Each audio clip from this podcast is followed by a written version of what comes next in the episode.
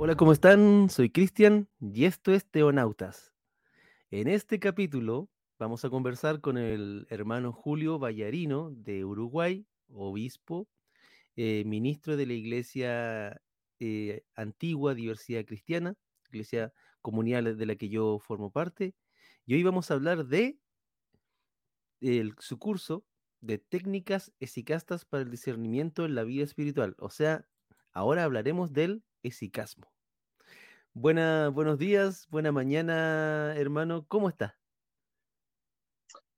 Buenos días, mucha paz. Eh, bueno, estamos bien acá en Uruguay, por suerte. Parecería que va a llover después de muchas semanas, así que estamos ansiosos esperando, aguardando la lluvia. Una bendición, están en tiempo de sequía por allá. Sí, tiempos muy complicados, con, con restricciones en el agua, una sequía que en realidad no es una sequía, es un saqueo del agua potable. Eh, si lo comparamos con, con, otros periodos, otros años, eh, no, la sequía no es tan grande. El problema es que el agua potable la han canalizado a las grandes empresas alemanas, finlandesas y demás que se han instalado en Uruguay y bueno, este, la población sufre el saqueo del agua potable, un recurso natural que es de todos.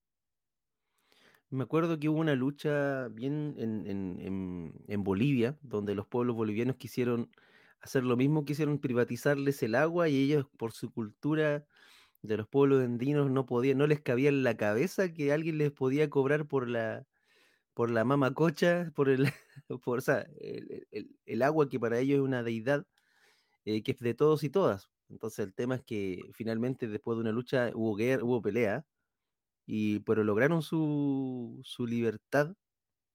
Y eso es admirable de los bolivianos, de ese pueblo. Sí, lo grave acá es que en realidad el agua no se privatiza, el agua sigue siendo estatal. Lo que se hace es canalizar, permitirle a las empresas usar agua potable para sus industrias. Entonces, eh, se van, por ejemplo, en las papeleras finlandesas, se van millones de litros de agua potable, cuando en realidad se podría usar otra agua que no fuera potable, ¿no? Pero bueno, este, así son los acuerdos de los, de los gobiernos este, que de alguna manera son serviles, ¿no? Este, a, los, a los poderosos. En fin.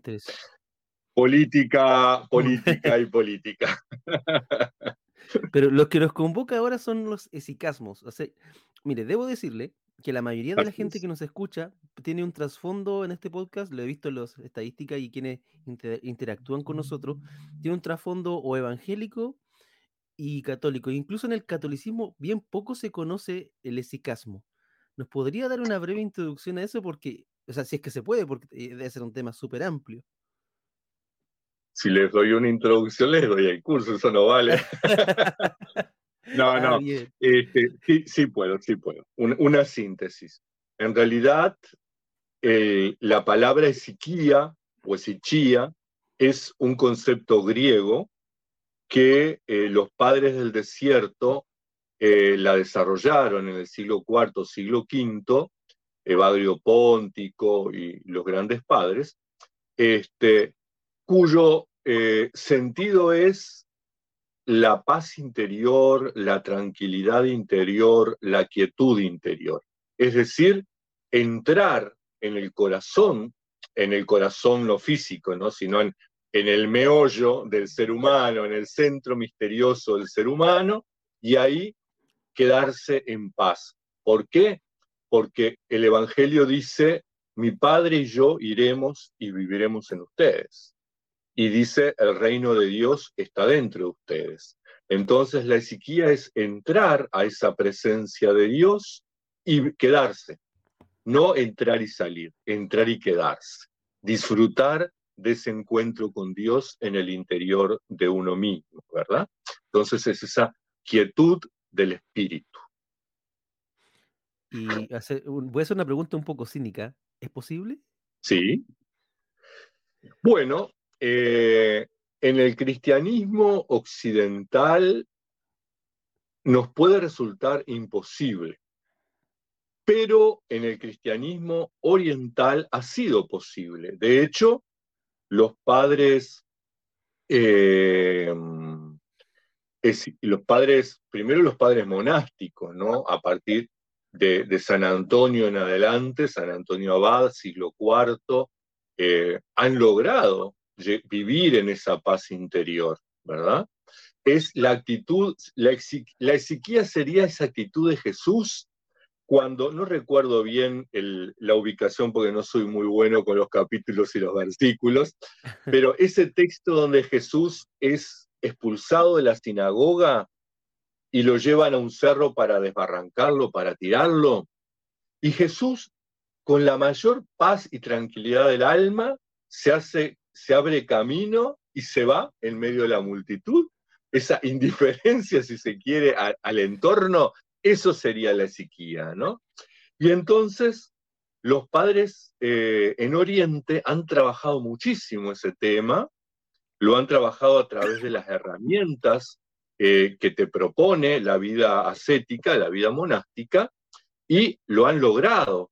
De hecho, eh, los padres de Sicastas vienen desde el siglo IV, V hasta nuestros tiempos, ¿verdad? Este, donde han grandes esicastas, como siglo XX, por ejemplo, el padre José, eh, el padre, este, bueno, este rumano que no me acuerdo ahora, Tadeo, este, grandes padres esicastas que, se que, han, han, vivido a través de la historia. Y eh, por esas cosas de Dios y de la vida, los cristianos de Occidente, a partir del año 1920, 1930, con la traducción del peregrino ruso y la llegada del peregrino ruso a Occidente, empezamos a desarrollar la oración de Jesús y la práctica de la esiquía. De a poquito, pero se va instalando.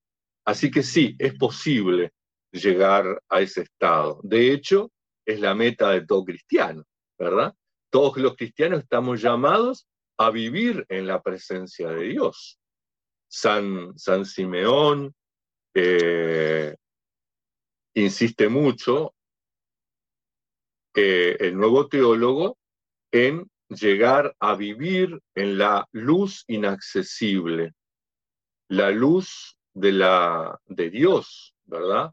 Este, la luz increada, eh, que el ser humano eh, él habla de la deificación del ser humano. O sea, los seres humanos estamos llamados a ser Dios, este, viviendo en la presencia de Dios. ¿ah? Así que bueno, sí, es posible. es un largo camino, por cierto, ¿no? No se logra un día para el otro, pero es posible. Qué interesante porque el, en el cristianismo occidental, ya sea catolicismo, se habla poco de esa unión con Cristo, más allá de, o sea, eh, tengo amigos que son, que pertenecen a ciertas congregaciones, que ellos sí hablan, pero entre ellos, y se dejan esa información, y muchas veces se habla tan poco en Occidente de esto que se, se, ve como tan ajeno, como incluso de otra religión, hablar en términos de unión con Cristo, que eso ya están de, creo que Tomás Moro hablaba de eso. En realidad, eh, los occidentales somos muy temerosos y hablamos de cristificación, no de deificación. y es bien diferente, bien diferente. La enseñanza de los padres es llegar a ser como Dios, no llegar a ser como Cristo, ¿verdad? O sea, llegar a ser Dios mismo, la esencia divina, llegar a esa fusión de la humanidad con la divinidad. Porque, a ver, si nosotros entendemos que la encarnación es el acto de amor de Dios, donde la divinidad se hace humanidad para compartir con nosotros, dice la escritura, tanto amó Dios al mundo, ¿verdad? Que se hizo uno de nosotros. Bueno, de esa forma, la materia quedó, quedó divinizada. Es decir, nosotros que somos materia, que somos cuerpo, hemos sido divinizados y estamos llamados a ser Dios, aunque somos humanos, en esa fusión de la unidad con, el mismo misterio divino. que va más allá de Cristo. Estamos hablando de la Trinidad, estamos hablando del misterio divino con mayúsculas, ¿no? Bueno, ahí estamos llamados a estar nosotros. Qué, bello, porque eh, eh, o sea, esto viene a, completar nuestra esperanza en, Cristo. que, o sea, por eso me gusta mucho el catecismo. Las primeras páginas del catecismo católico dice, solo el ser humano es capaz de Dios. Entonces, como sujetos, como ente, voy a hablar un poco en términos filosóficos, eh, capaz de Dios, o sea, somos capaces de concebirlo, de entrar en comunión con Dios y entrar en diálogo. Y aquí usted me, dice que desde Oriente también ellos van más allá, tiran la piedra mucho más allá y dicen, es que no, es para, también tenemos que unirnos con Dios. Por allá va la cosa, o sea, hablamos de un estado como edénico, como... Y eso es como, eh, nos suena tan lejano cuando cuesta tanto tener cosas Exacto, pero de hecho, el itinerario monástico, el itinerario monástico es eso, es volver al estado del paraíso. Eh, no es otra cosa. O sea, llevar la vida monástica es en comenzar ese camino de retorno, desandar lo andado, para volver al estado del paraíso. De hecho, San Benito en la regla dice, para que, tú por, para por tu obediencia a Dios retornes a Dios del que te habías alejado por tu indolente desobediencia. O sea, la vida monástica es eso, es un retorno al estado del paraíso. Algunos lograrán llegar, otros quedaremos en el camino, pero lo importante es intentarlo. Pregunta, eh, de esto que veníamos hablando un poco off the records, que nosotros aquí en Chile estamos siguiendo el, el, orden de oración del libro de The Common Prayer de, for Ordinary Radicals de Shane Claiborne, que recomendado ese devocional, eh, que tiene tres veces al día. Ahora, eso significa que ese, orden de, de, de, oración diaria es interrumpir nuestra vida, el flujo de vida así, para poder darnos un espacio con Dios.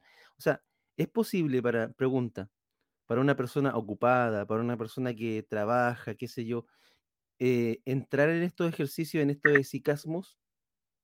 ¿Cómo, lo ve usted? En realidad, el esicasmo no es para los monjes, el esicasmo es para los cristianos. O sea, todos los cristianos estamos llamados a participar de la vida divina. Si no, Dios sería un Dios muy selecto y, muy egoísta. Este, y el cristianismo no tendría mucho sentido porque habría cristianos de primera y cristianos de segunda, y en realidad Cristo lo que hizo fue hermanarnos a todos. Entonces, eh, en realidad, eh, la vida exicasta es una invitación para todo cristiano. O sea, todo cristiano puede cumplir con las normas básicas o las normas, no, las técnicas básicas del exicasmo. ¿Cuáles son? La oración, la vigilia y el ayuno. Es decir, todos los cristianos podemos, hoy por hoy, cumplir con la tradición, si queremos, con la tradición cristiana de hacer ayuno los miércoles y los viernes, que no quiere decir no comer nada en todo el día. Puede ser el ayuno de la internet, puede ser el ayuno de privarme de algo, y que el ayuno no tiene un sentido de mortificación, sino que tiene un sentido de autocontrol. A mí el ayuno me ayuda a desarrollar el autocontrol, a poderme controlar, ¿verdad? Entonces la práctica del ayuno es aprender a controlar mis impulsos. Entonces, bueno, yo puedo, cualquier cristiano puede, o sea, un monje, el chofer de un ómnibus, un astronauta, eh, un campesino puede miércoles y viernes privarse de algo, voluntariamente. Es decir, yo hoy voy a privarme de, esto, no para sacrificarme, para mortificarme, para lograr el autocontrol. Yo puedo decir, hoy no voy a comer torta de chocolate, hoy no voy a tomar mate, hoy no voy a entrar a internet. La segunda cosa, la vigilia. La vigilia es una invitación, eh, tiene una tradición antiquísima. Eh, la vigilia la practicaban los primeros cristianos. este, ni siquiera es anterior a los monjes. Es más, es anterior al cristianismo. Si vamos al Antiguo Testamento, encontramos en los Salmos, en las Lamentaciones y una cantidad de textos bíblicos las vigilias. O sea, el judaísmo practicaba la vigilia, el cristianismo la practicó después, tenemos infinidad de textos del Nuevo Testamento, tenemos el ejemplo de Jesús, que no se iba todas las noches a orar toda la noche al Padre, pero cada tanto se tomaba un tiempo, se separaba de, de la sociedad, del entorno, y se iba solo a pasar la noche con Dios. Entonces, la vigilia nos prepara para qué? La vigilia nos prepara para el encuentro. Un encuentro que se da en distintos escenarios, ¿verdad? Un encuentro que se puede dar en la oración, pero también nos prepara para el encuentro definitivo. Los cristianos tenemos, eh, a mí a veces me, me cuestiona mucho ver a algunos hermanos cuando este, la muerte les, les, causa dolor, tristeza, angustia, y uno ve esos, esos este, situaciones tan complejas frente a la muerte, ¿no? Cuando en realidad la muerte justamente es la liberación, es el encuentro. Es como cuando uno va el día del casamiento, cuando la novia está en el altar y uno va caminando hacia el altar, ¿verdad? Entonces, es el momento más importante, me voy a unir con Dios. Y entonces, ¿cómo puede eh, la muerte de un familiar, alguien que ya está en la gloria de Dios, puede causarme angustia, dolor, tristeza, llanto, pena? Es inentendible, es inexplicable esa contradicción en los cristianos, ¿no? Es más, este, yo entiendo que en una ceremonia de exequias no hay que usar el color violeta, hay que usar el color blanco. Es la fiesta, es la victoria. Es un cristiano que llegó a la casa del Padre. Este, no, no es un cristiano por el que tengo que dolor, super, ¿no? Entonces, la vigilia es eso, es la preparación para el encuentro con Dios. Eh, la parábola de las, de las vírgenes prudentes, ¿verdad? Estar con las lámparas encendidas esperando que se acerque Cristo. Entonces, cualquier cristiano puede, una vez a la semana, hacer una vigilia, una vez al mes. Y no quiere decir que se quede sin dormir toda la noche.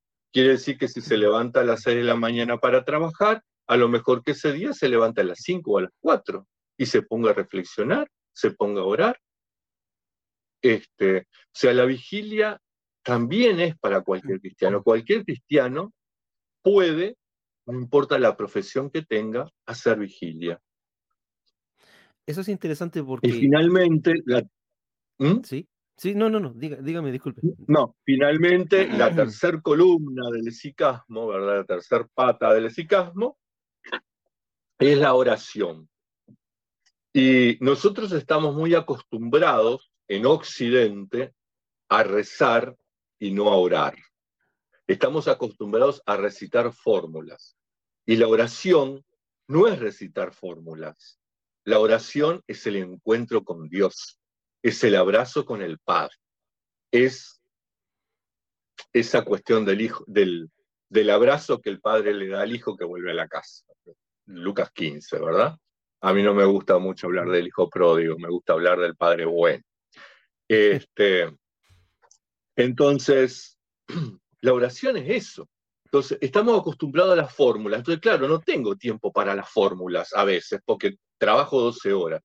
Pero la oración tiene como dos modalidades. La informal o la común y la formal. La formal es tomarme media hora, 15 minutos al día y ponerme en la presencia de Dios. Es decir, poder cortar, eh, poder no escuchar, poder no ver, poder meterme dentro mío y encontrarme con Dios en mi corazón, en mi interior. Pero después está la otra oración, la que yo hago en el correr del día. O sea, yo perfectamente puedo estar manejando un avión, ¿verdad? Y estar viendo todos los aparatos y controlando el vuelo, y estar poniéndome en la presencia de Dios y decir, Dios mío, qué impresionante, estoy volando, estoy dialogando con Dios.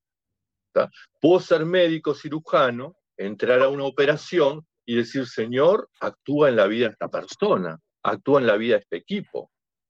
Entonces, la oración no es repetir fórmulas.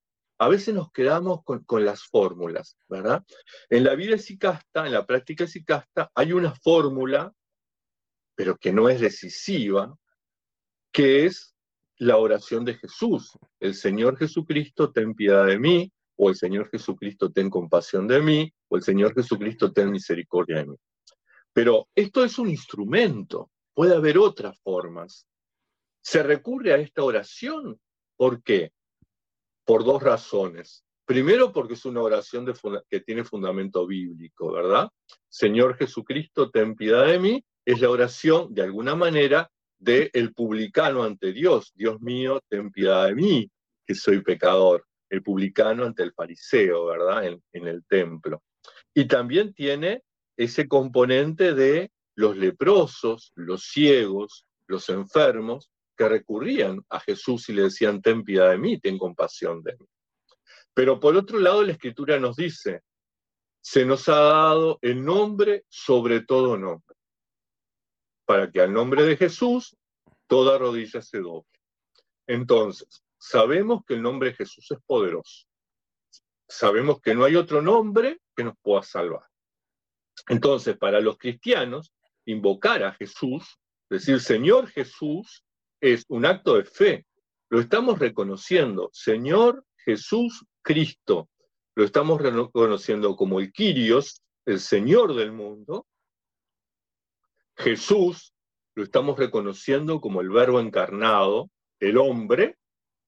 Cristo lo estamos reconociendo como el Mesías de Dios, el enviado. Entonces decir, Señor Jesús Cristo es un acto de fe.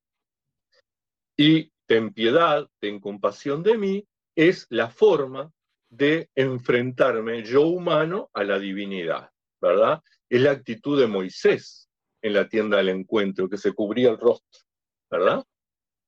Porque bueno, exactamente, ¿no? es cubrirse el rostro ante la divinidad. Entonces, el esicasmo es eso, es la práctica de la oración, del ayuno y de la vigilia que nos conduce a esa quietud, a ese estado de paz, que puede tenerlo cualquier cristiano.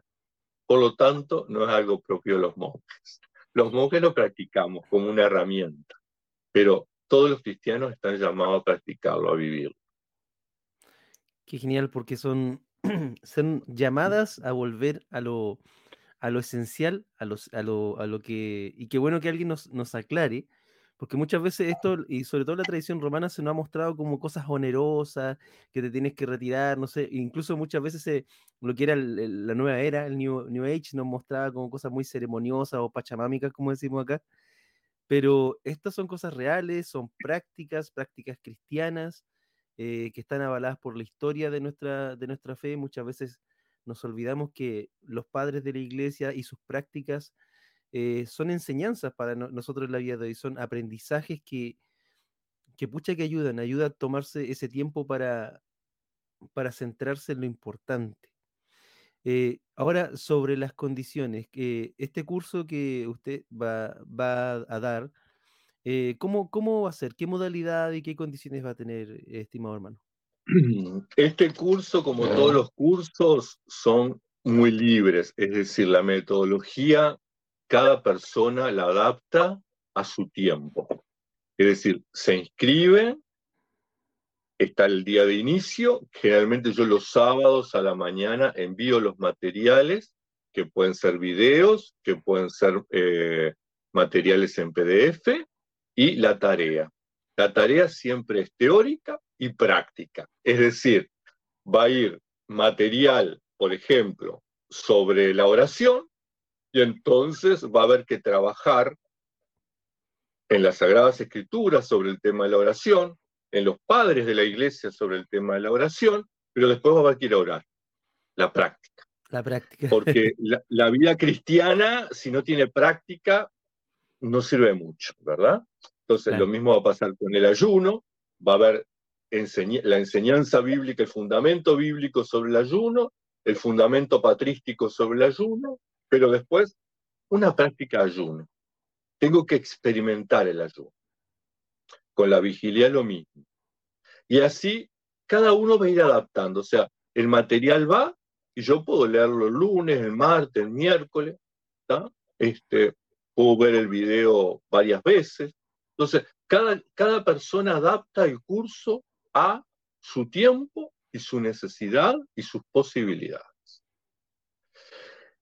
Eh, finalizado el curso, sí, tenemos una reunión por Google Meet donde compartimos las experiencias y bueno, ahí el horario lo acordamos entre todos, ¿verdad? La idea es que nadie o muy pocos queden afuera de esa reunión por cuestión de horario. Y ese curso va a tener un costo, un costo que no es para el padre Julio.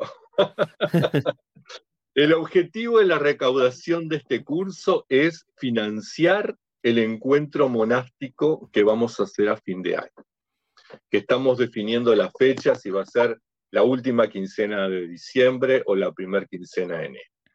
Pero la idea es que sabemos que para algunos hermanos, eh, sobre todo, bueno, algunos países que están muy complicados por la situación económica, resulta difícil pagarse el pasaje, eh, venir a Uruguay, eh, la comida, la estadía. Entonces, bueno, la recaudación va, va, a estar a disposición de ese encuentro, facilitarle la vida a aquellos hermanos, hermanas que vengan al encuentro monástico. Me parece genial, o sea, es, es algo, es una actividad con sentido. Aquí nadie se va a hacer rico, porque nadie se hace rico del cristianismo. bueno, excepto algunos. Bueno, bueno, excepto algunos pastores, ¿verdad? Claro. Pero bueno, ese, es otro tema. Harina de otro costal.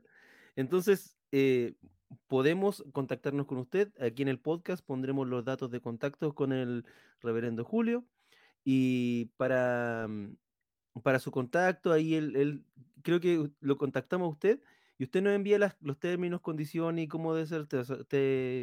Sí, generalmente, generalmente plantean, bueno, tengo interés, yo les mando el programa para el programa, le mando todo detallado. Si confirma que quiere participar, le mando la ficha de inscripción con la fecha de inicio. Y la idea es que iniciamos todos juntos, ¿verdad? No importa si somos dos o dos mil, todos juntos iniciamos ese, ese día 2 de septiembre, por ejemplo. Pero lo que es importante es que cada uno regula después el día que dedica a leer y el día que dedica a la práctica, a la teoría y a la práctica. Cada uno lo organiza. Y todo lo que sea dudas, consultas sobre el curso, bueno, a diario este, yo voy teniendo una conversación por WhatsApp, así que este, hay una disponibilidad y hay un acompañamiento. Genial, porque no siempre se tiene esa oportunidad de tener ese feedback, eh, la, la, conversación continua, que también es enriquecedora porque quien se inicia en esta práctica tiene muchas preguntas y eso hay que asegurarlo. O sea, eh, el hermano Julio va a estar ahí constantemente respondiendo, ¿cierto? A las preguntas o en las mismas reuniones, ¿cierto? Eh, es algo muy rico. Yo lo experimenté. Me acuerdo que hubo un encuentro en el que participamos de oración y me sirvió bastante, mucho para, la vida. Así que eh, vamos despidiendo el podcast, eh, con, extendiendo esta invitación, esta invitación a todos los países de Latinoamérica, Norteamérica, de, habla, habla hispana, como dicen los gringos, porque eh, en inglés no hay todavía, pronto, pronto, en otro idioma. Así que, ¿algunas últimas palabras para invitarnos y para cerrar el podcast, hermano? No, yo creo que creo que está como, como todo dicho, las cosas importantes. Este, ciertamente es un desafío, ¿verdad? Este, yo a veces pienso, ¿no? O sea, es fácil decir soy cristiano, lo difícil es decir soy discípulo de Jesús, ¿verdad? Porque cristianos somos todos, todos los bautizados, vayamos o no a la iglesia, al templo, nos consideramos cristianos. Cristianos se consideran nuestros países que explotan a los más pobres. Cristianos se considera Rusia que invade y mata a, pueblos hermanos. ¿no? O sea, En realidad, en nombre del cristianismo se han hecho barbaridades en la historia. Ser discípulo de Jesús es otra cosa. Ser discípulo de Jesús se trata de imitar a la comunidad cristiana, a la comunidad apostólica, aquellos primeros cristianos. el esicasmo nos invita a eso. Nos invita a hacernos una autocrítica como cristianos y empezar un camino de discipulado. Excelente.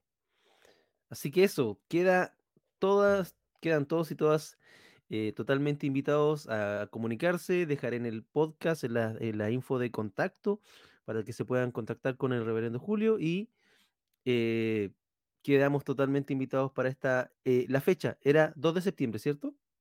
2 de septiembre es el inicio, sí, un sábado. Entonces, a inscribirse porque, en serio, sé por los demás hermanos y hermanas que esto cada vez va eh, o aunando más personas, hay más gente que está más interesada y hay que probar, hay que probar y, experimentar lo que es el cristianismo. Así que muchas gracias, eh, hermano, muchas gracias a quien esté escuchando este podcast en el horario que sea, porque el podcast, eso es lo, lo, bonito. Se puede escuchar en cualquier momento, usted lo descarga, lo escucha cuando va caminando, va conduciendo, y de eso se trata, eso es lo lindo. Así que nos vemos hasta la próxima en otro capítulo de Teonautas.